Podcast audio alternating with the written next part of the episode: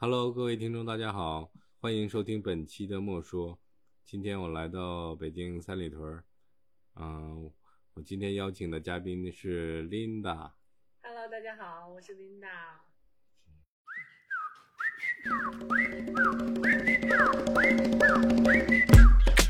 大概什么时候就是要做酒吧这个事儿？呃，一五年、一六年的时候吧，一五年、一六年。对一五年、一六年的时候，那时候还不是做酒吧，可能是做，就是想开店。嗯然后那个时候，就是每个文艺青年都有一个梦，就是有一个咖啡馆儿，嗯嗯，然后最好有酒，嗯然后那个什么午后。嗯 甜美的午后，凹嗯一下造型，然后读一本书什么的。嗯当时是这么想的，但是后来真的开起来之后，发现就是不挣钱，嗯咔咔赔，实在受不了了。然后说，哎，那晚上也能干哈？嗯然后那那晚上就是就四处去找这个酒吧，然后去了各种各样的酒吧。当时就是就探店嘛，嗯然后就是觉得自己喜欢什么样，然后就去，经常去，经常去，然后把那儿的一些东西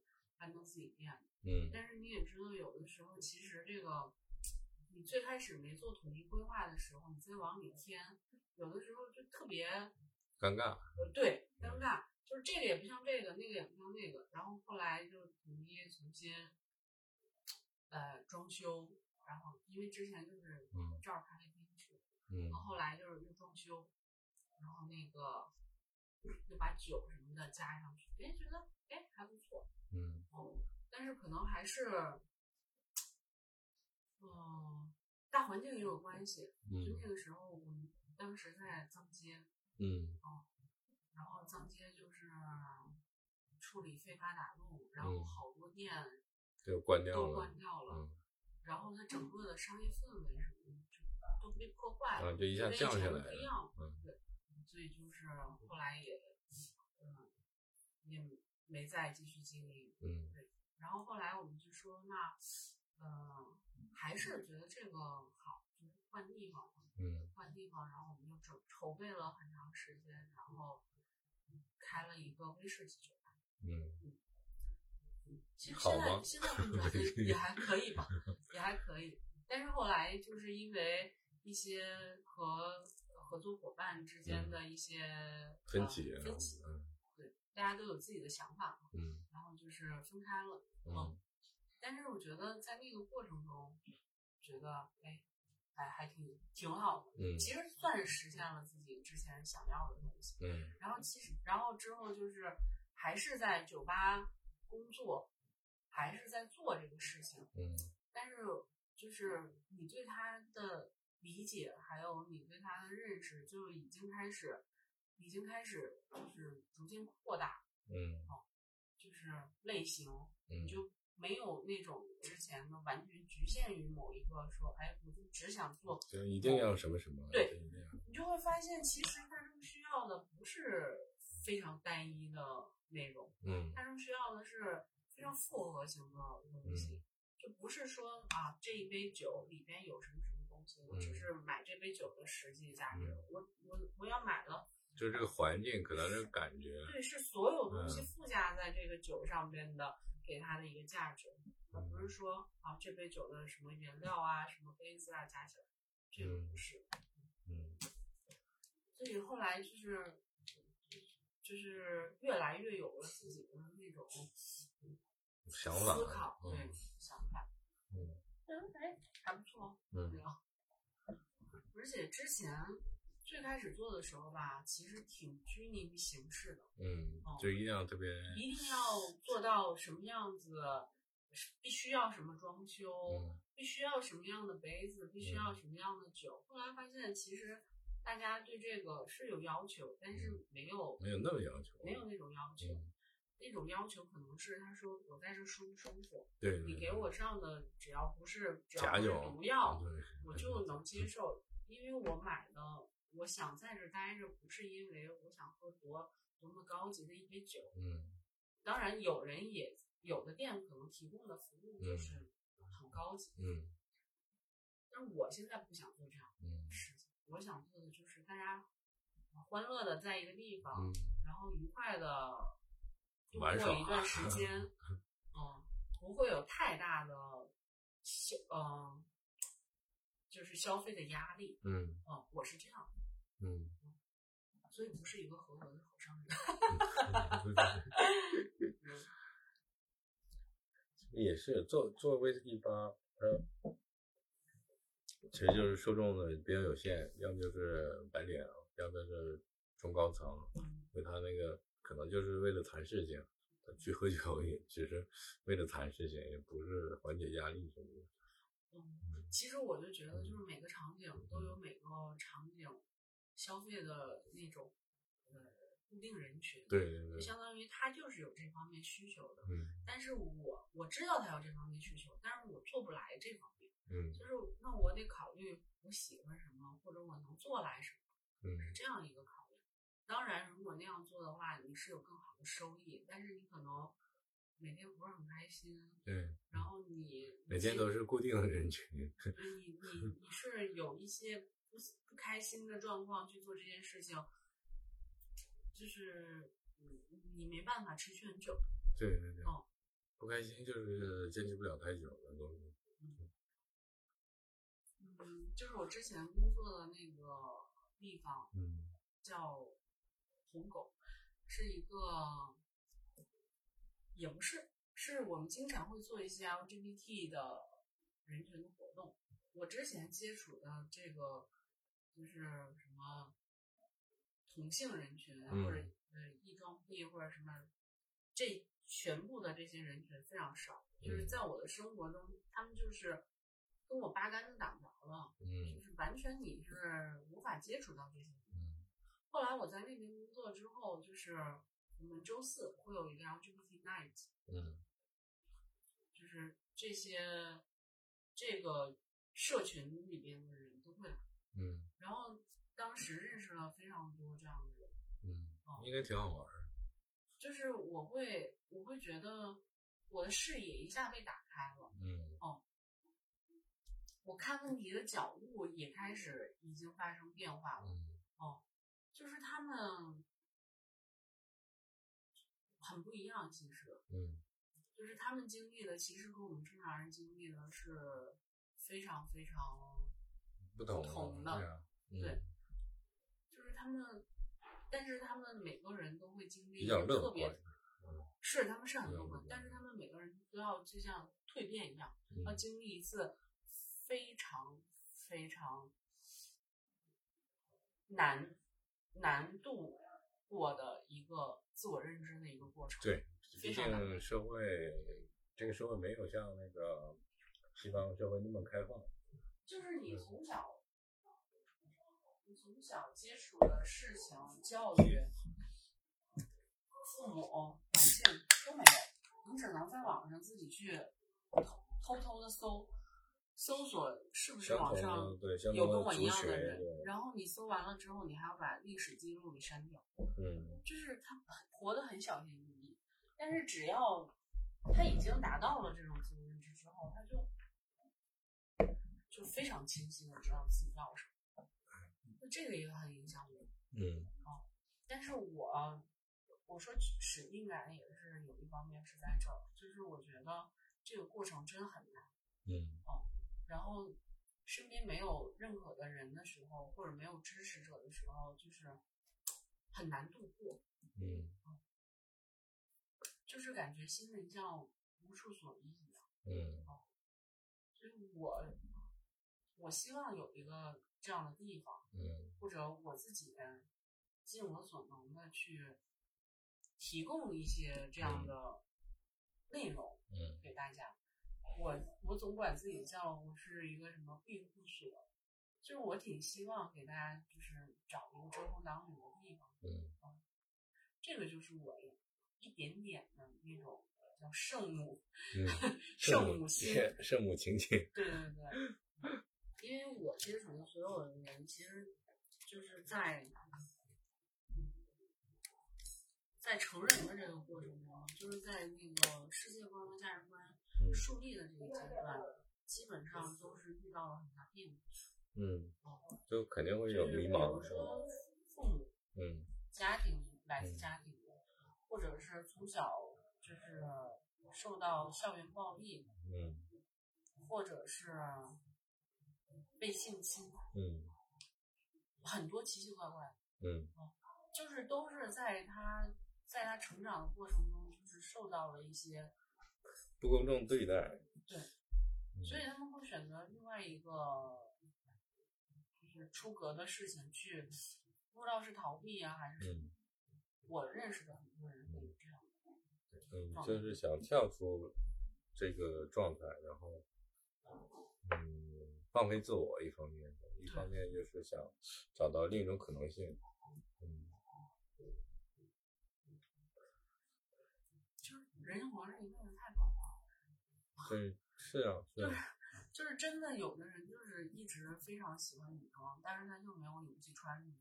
嗯，那你看在日本的话，在日本的话，他也可以啊，没有问题啊，但是我我们的社会没有那么宽容，不像日本的那种嗯社会那种开化程度，嗯。还达不到。但是日本来说，它是在某个区域，比如说秋叶原啊，还有那种，嗯、就是电子啊、文艺啊，或者是那个涩谷啊那些地方比较比较开放，其他的地方那也相对保守。嗯，主要是还是分圈层、分地方，比如说在三里屯这儿是有可能性的。对，就像你说的，就是就是它也是开放度，所以为什么日本其实它也已经是叫什么东京高度城市化，所有的人都去东京，嗯因为东京它更包容，嗯因为它更有这种环境和土壤，就嗯让你可以展现自己。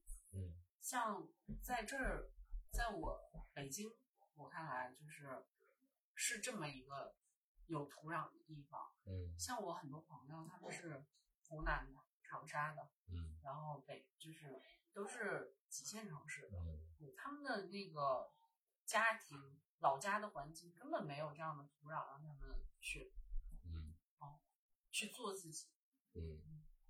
然后他们也没有办法跟家里跟人说我我喜欢男生或者我喜欢女生，嗯，那肯定不可能，接受不了。传统观念还是会影响。所以他们只能就是在非常社会较为宽容的地方嗯。寻找自己的一个栖息之所。嗯。但我我见的直直男直女的朋友也不少哈、嗯他们也是会觉得就是这边还是宽容度比较高，嗯。不管是对自己的生活方式啊，还是嗯。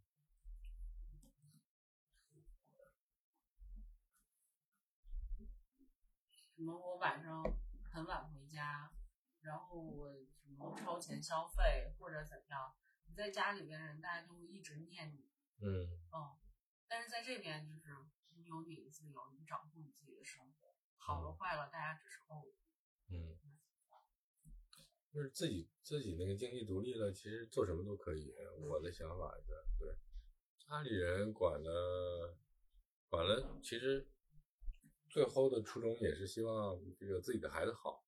嗯，别的我估计都没有什么可求的，就像什么结婚生子啊，或者什么呀，组建家庭啊，这都是也是希望那个自己的孩子好，像像他们所期望的那样。但是因为每个家庭都不一样嘛，所以开出的花结出的果也不一样，所以也不可能完全那个社会统一一个标准怎么样。所以在这个嗯族群多元化嘛，这样。是你接触的外国人多吗？是不是？这种外国人还可以，嗯因为三里屯儿真的外国人非常多。嗯，他们怎么样？他们嗯，你觉得对于嗯这个话题，比如说那个男同和女同那个，他们会他们不觉得这是个问题，嗯对啊哦嗯，反倒他是们觉得不是个问题，嗯，哦，没有问题。反倒是喜不喜欢、爱不爱是个问题，对对吧？对，就到了一个文明到了一个高度来说，就是追求那种核心的东西，不是一个表面的一个性状的状态，也不是一个穿的多华丽或者是多美的东西，就是更追求一个比较内心的东西，对吧？因为都他们已经过了那个，说白了就至少是我接触的社会，基本上都是老龄化了，社会整个社会，欧洲社会都是老龄化。他们从八十年代初，他们就已经开始了，就是这个解放运动了，嗯，对吧？就像之前那个从麦当娜时期，他就是算是 LGBT 群体的一个，就是什么领军人物吧。嗯，他那时候是哪一年？八零年，嗯，八几年的时候，嗯，哦，或者七几年的时候，哦，什么地下，地下什么舞团，然后什么那个，经过了几代人吧，嗯，几代人的对不同的世界，他们也在抗争，去寻找这个东西，去争取自己的权利，然后去展现自己。其实我们之前看那个什么《老友记》啊，那是几几年的？九几年的，九几年的电视剧。嗯，就是那个时候的主流的美国的电视剧，还是还没有把这个这个事情能特别的拿出来讲。嗯，他没有把剧情设设置在这个整个剧里面，那就是证明他还没有走到主流上。嗯，你看现在的美剧，现在已经全都是在讲这个。现在美剧很多都是反映问题，都它也不是讲的，就是自然带过，就把生活中的存在的东西都拍出来。对，这个就是普通生活啊。嗯，然后国内的现在电视剧我看的，要么就是什么侦探的啊，侦探的我比较爱看，然后再不就是什么仙仙神仙鬼怪那种，然后再就是讲家庭伦理的，那什么《小时代》《小时欢喜》这些东西，然后就是什么孩子什么上学考学这些问题，嗯，就很干燥，我感觉就是没有其他的可以拍了吗？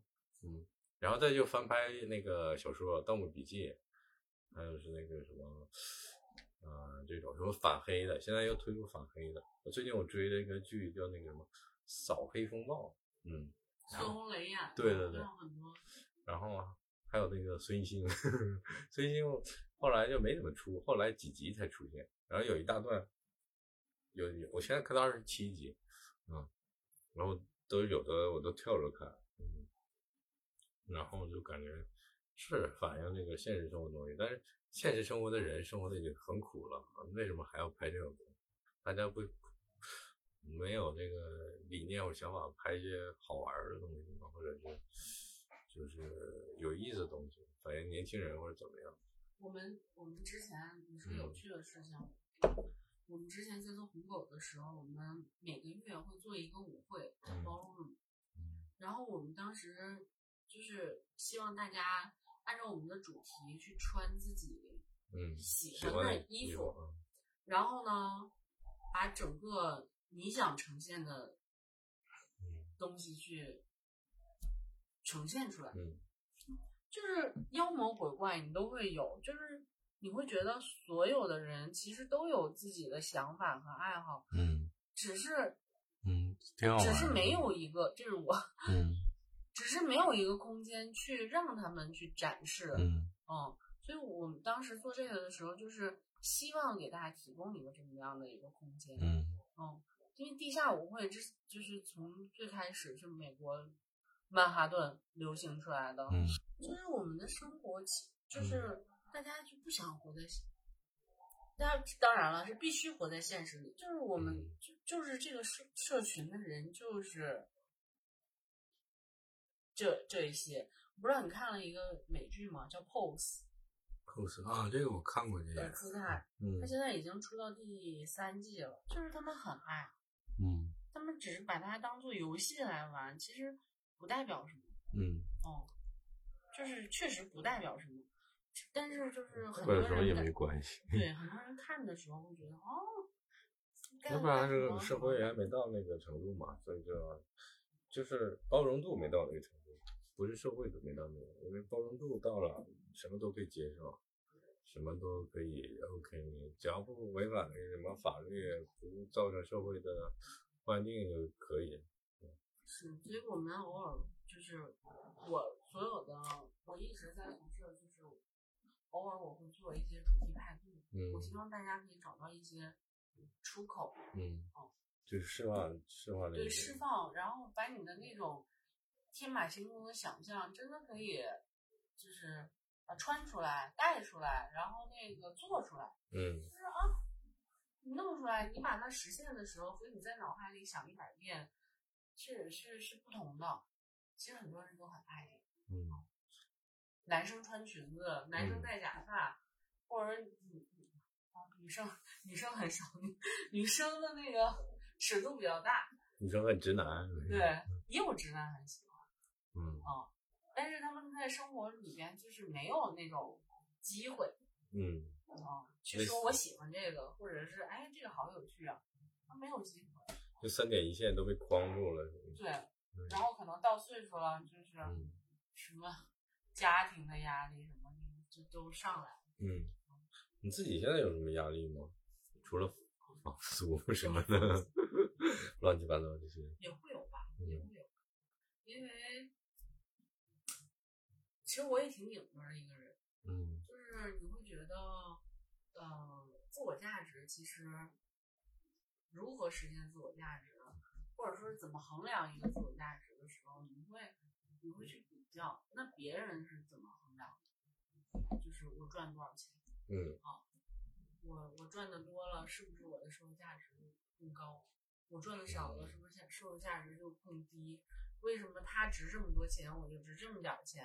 嗯，你会产生一个比较。对，哦，比较心，而且就是不是有一句话嘛，就是从从以前到现在都是，最后剩穷的只剩钱了，就是你连自己的爱好什么都没有，然后唯一的爱好就是挣钱，那挣钱你怎么花？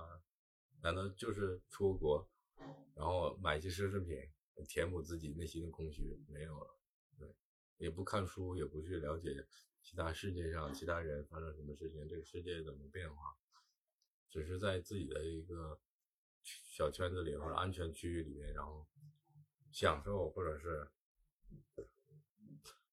在这个状态里面度过自己的大部分时间。但是我觉得你说的这个，我曾经思考过，就是你看过那个毛姆的高峰吗？嗯，没有，他大概讲的是就是几几组人，然后每个人都在自己的生命中找到了自己的位置，然后并尽其所能的去追求它。比如说我就是谄媚，我就是我就是想做上流的人，嗯，我就是愿意跟他们周旋。那你你可以去做，对呀、你你在里边找到了自己，那嗯。那么这个就没有什么可批判的，因为你一直追寻的都是，每个人追求都是的东西，这种状态对，然后有的人就是非常浪漫，那我就追寻我自己内心的世界，然后我就追寻这种，那也那也是一种选择，但是你一定你你一定要在你追寻的路上，你你坚定，嗯。而不是说顾左右而我又找到了一个新的想法，然后我就很很挣扎，我又看到了新的东西，我又很喜欢，就是人很难做到这种极致，这种极致嗯，我突然想到，就是国人其实比较爱虚荣，不忠要不然你就一直虚荣下去，对对就只虚荣，不忠于自己，然后等到了快乐什么四五十岁，然后又想找什么青春的梦想啊，对就觉觉得这个是什么呀？这是狗屁呀、我感觉是就是就是总是在反反复复，就是没有一个确定的点或者怎么样，就找不到自己的感觉，就迷失了。就就对，国人就是是爱爱攀比，然后爱虚荣，爱去。其实就是感觉是为别人活，就不知道为谁活对，啊、这个就是说我们跟那个西方的差距在哪里？我感觉归根到底，当然但也有很多面了，就这这个基本点就是不忠于自己。我觉得是非常不忠于，嗯就是你你会发现，其实很多的家庭矛盾、社会矛盾都是在于你不忠于自己，然后最后你反悔了。嗯你反等到有一天你说我操，这不是我想要的，我反悔了，然后嗯。这个时候你就就是围绕着在你之前建立的虚假的地基上面呈现的海市蜃楼全都坍塌了，对呀、没了。嗯，就是很多父母他们这叫重新再来，不对是怎么样。为了为了之前的什么什么结合在一起了，然后其实当年不爱你，嗯。啊但是我为了什么什么，嗯那那你的家庭、你的孩子、你的父母，所有建立起来的关系全都坍塌了。对呀、这些真实存在的东西。你要不然你就是我说我爱你，但是我现在不爱你了，嗯你是忠于你自己的感情了，那我也觉得我佩服你。我其实对我其实对婚姻没什么信心，嗯，哦，这个我对我自己也没什么信心。真的无所谓。嗯，也不一定要一定要有婚姻。然后如果喜欢的话，追求爱情的话就追求爱情，不一定是婚姻。婚姻呢我觉，得我在我有我我是有一部分是在刻意回避这个问题，嗯，就是就是你自己最来好与我，无关的嗯那种感觉啊。嗯，那你以后要当，我感觉承担不不了这种责任，嗯，所以你就很难建立某种亲密的关系，嗯，主要是信任感。对，或者是保证这个关系的持续性，嗯，很难。其实就算有婚姻的话，也可以离婚的，这没有一个保证，只不过是这是是婚姻只只不过是一个契约关系，就是我们达成一个契约，我们就要在一起怎么怎么样，嗯，然后变为现实的就是柴米油盐，对就把所谓的浪漫都都破坏了。嗯之前看书就是说，人生最最大的就是最不变的定律就是它一直在变化，就是你我们大家都在成长，成长过程中，你对世界的认知就是也在发生变化。你发生了变化之后，你周围的你周围的人、周围的事也在发生变化，所以你很难保证我在上一个时空内跟你说的话，到下一个时空，时叫时空叫时间，嗯我我还是保持着这种初心，嗯。就是你没办法这么要求，嗯你也你你你都要求不了自己，你何况如何要求别人？对呀、所以我我有的时候去看你当年说你会一直爱我，然后那个你为什么现在反悔了？我每回就是听到影视作品里有这样的话或者什么，就觉得那不是哦，当年吗？对嗯，那不是当年吗？对其实我之前也也遇到过这种。嗯我说你之前不是这样说过吗？嗯为什么你现在就反悔？他说那今时不同往日。嗯当时我也挺受伤的，但是后嗯来觉得就是常人之常情，嗯习惯就好。就是这种情感的事情哈，就是太危险，太脆弱了。很危险。对，如果如果是做生意呢，就是契约，对我觉得那个反而靠谱一点对，点。这个更嗯真实一点。我觉得就是，比如说我欠你钱，嗯我我就是欠你钱，因为它是有具体金额的，你知道吧？就是不管是我是什么怎么着了，它它实际金额是在这个，对，因为它有法律效力。它不会因为我离与你亲疏决定这个金额就变了。其实这个事情，它就是它是个它是个什么量呢？所以做人比较难嘛。嗯，它没有它没有一个秤，说是啊，我腰一下它有多少斤啊？我嗯，你要还回来多少斤？所以感情上的事就只能拼双方的良心，还有这个对感情的可是良心有什么约约束度吗？没有良心这个也没有太，他只会主观了吧？他只会让双方彼此会记起之前所说的话，因为既然讲到承诺嘛，那就是一个契约关系。你承诺过的事情，你就要要做到，就是哪哪怕是什么，我今天给你做什么，明天给你拿什么，或者怎么样答应的事情，就一定要做到。这是从小事上来确定的，然后再慢慢累积变成那个。嗯，要么就是不承诺，也不说，要么承诺了就就做到，哪怕是一个微小的事情，对，这就哪怕是对小朋友来说，我对小朋友说，我明天给你带什么东西，你今天表现好，给你带什么糖什么的，那就一定要做到，因为孩子的心不可以骗，要么就不答应他，要么答应他就做到，就这样，就反映到现实生活中也是对。要么有些事情我不承诺，我也不做，我也不说，嗯，但是我说了，我做了，我一定做到，对。就追溯到原生家庭里面，可能他父母亲从小答应他的事情都是比较模糊的，就没有承诺到做，所以在某些人的成长过程中，有些啊，他就习惯性的。嗯，说话、说话做事不靠谱，或者怎么样，这就变成一个习惯性行为。嗯，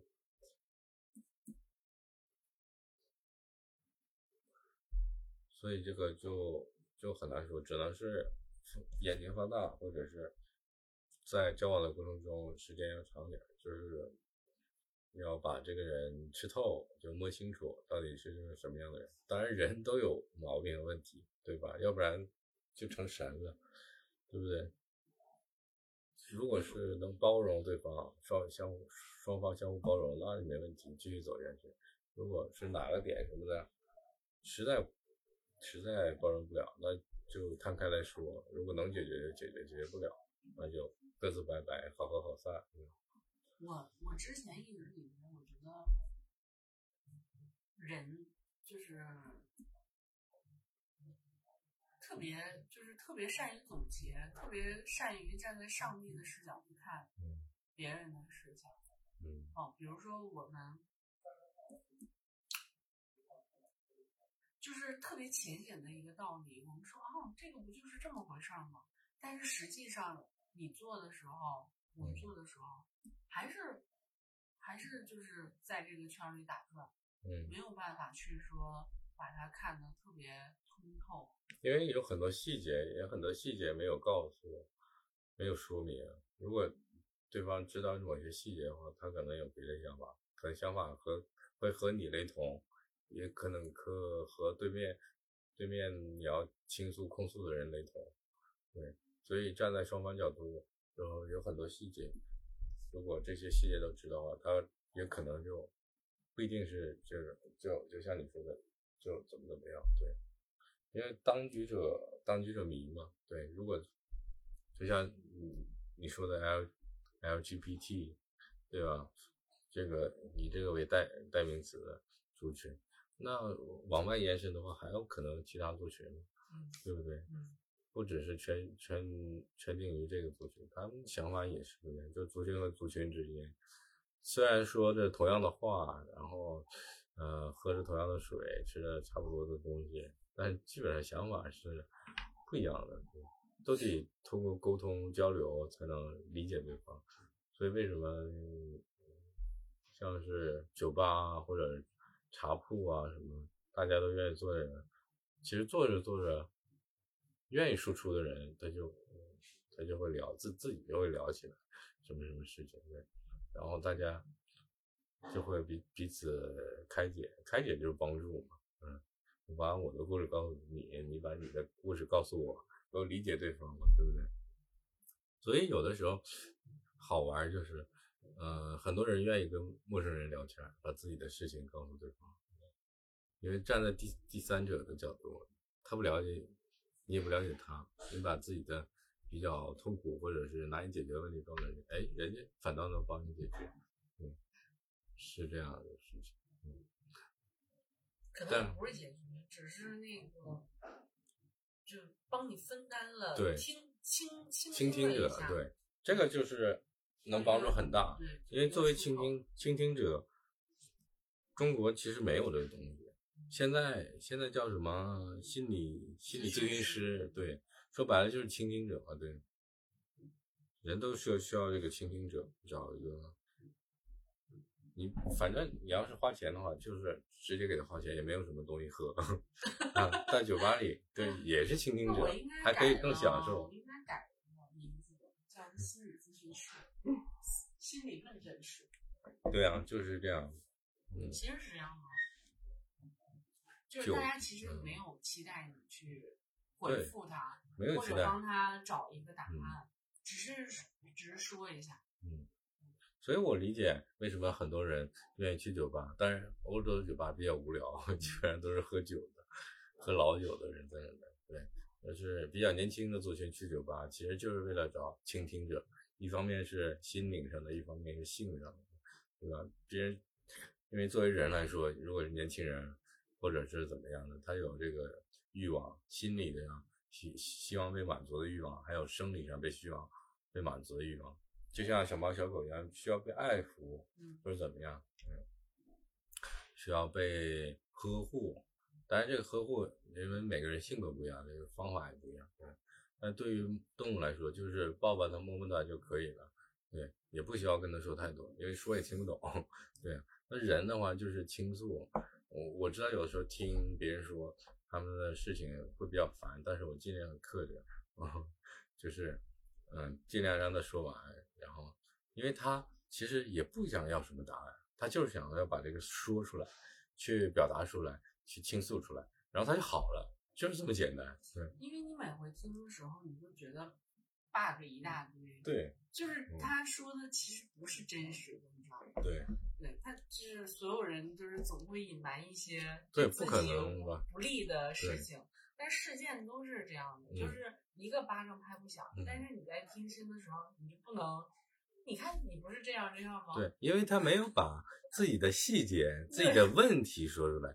他如果想要真实的答案的话，比如说跟我沟通，我就想知道你的细节，啊，那个你你的细节告诉我，我才能帮你解决。我我可以不对其他人说，只是我跟你这样的。对啊，但是他在里面，我当然能听出来哪些是真的，哪些是假的。但是因为你说的某一个某个细节点，如果它是假的，它就。不可能造成后面的结果，对，它就结果就不一样。它就比如说，就是做做什么有玩游戏，就 A 点到 B 点，A 点到 C 点，A 点，结果都是一样的。它为什么突然间一个应该 D 点的结果，你给我个 E 点的结果？那这个就是你里面细节没有告诉我，或者你自己有隐瞒什么东西，对吧？那就是沟通的当中没有真诚，或者是相对就是要保保留。那嗯，那我就只能当做一个倾听者，听听就好了，对。我也不能给你是百分之百的解决，或者是百分之百的帮助。我可能是百分之六十、七十，其实六十、七十都算多的，就是百分之四五十就就听过就好了。对，因为他可能觉得你没有帮助到我或者怎么样，但是反过来说，就是你也没有告诉你全部的细节。对，所以我也没有办法就是完全这样帮助他，是这样的道理。对。就我之前有一个朋友，他是做餐厅的，然后呢，他二十几岁的时候就特别成功，然后做了几家非常成功的餐厅，但是因为疫情来了嘛，然后就是相继都关掉了，然后他最后总结的就是说，就是很庆幸可以关掉。其实关掉餐厅并不全是他自己心里非常清楚，不是疫情，完全是疫情的原因。很大一部分都是以前隐藏在非常深层次的问题。对，因为这个疫情来了之后，这些问题就是浮上水面。嗯，就是以前非常辉煌的一个成绩，看起来就是，就像浮云一样。对，就比较虚幻。对，就非常的、非常的没有那种什么抵抗力，嗯，全都被摧毁了。嗯，他说反而很庆幸，就是。把把事情浮上来，嗯，就是说就是人生最大的一个课题，就是你如何能诚实的面对自己。对啊，就是我们很多时候，如果自己有问题，我们会选择一个一个逃跑的方式，就是避开不看。嗯，其实呢，这个就比如衣服破洞，我把它挪到后面，但是它这个洞还在，嗯，只是你选择没看它。或者不以这个洞去示人而已，嗯，但是它还在那个位置，哦，你多洗几遍，那个洞就会越来越大，嗯，好，没错，我也是，有洞破了也好，挺好看，对，无所谓，对，就是你把你最不好的东西示人，它反而会变成你的一个盔甲。我以为以前这个都是谚语里边的。不是是就是放下，不不在乎，不计较，不计较就没有攀比。就是我穿什么样怎么样，不计较，我也不在乎，因为追求的东西变了，不是变了，所以他就不计较了，所以就改变不了什么。就是你一个人内心强大，足够的安静，足够的平静，就不会出现太大问题。是，嗯，可能这就是年龄给大家的那个加持吧。嗯，经历的事情，因为人毕竟年龄有限，到就是可以卸甲归田的时候，嗯，基本上没有什么朋友，可能有伴侣，或者最后要面对的就是自己和自己，或者自己和另一半，就是这样的。要做的事情或者走的路，都是自己之前所打拼下来的，都基本上已经有个结果了。对，最后要自己面对自己，嗯，这个是一个课题。难道自己对自己还要不真诚吗？对吧？就像有的，就像有的人，嗯，和我交流的话，我尽量都是真诚的去说、去讲、去交流。因为那为什么有些人他愿意去到什么，嗯，道观里，或者是到呃寺庙里，或者是到教堂里去忏悔、去倾诉？因为他有一个。就像有有一个牌子挂在那个神父身上，或者是其他道友身上，对我就是来帮助你开解的。他反正愿意去倾诉很多，就把好的、不好的、百分之百的什么细节都说了。那当然我知道这个面对某些人的时候，不可能就是这样放下戒心的去交流。但是如果你可以把就是你认认为可以的人啊。像一个倾诉者去，像去庙里啊，像教堂里面去去倾诉的话，那有些问题就很简单就解决，不需要再什么再回到家里再继续喝酒啊、嗑药啊、睡不着啊、吃安眠药啊，对吧？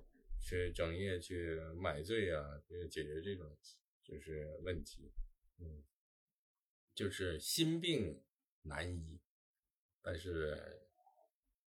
要是简单的话，几句话就很容易解决，主要就是沟通问题。放不下，不沟通，放不下，心里还是觉得那什么，人没什么了不起，没什么了不起。所谓的自尊，或者是呃地位啊，或者是什么。能让自己保持在社会上勇往直前、不败的，其实到了最后。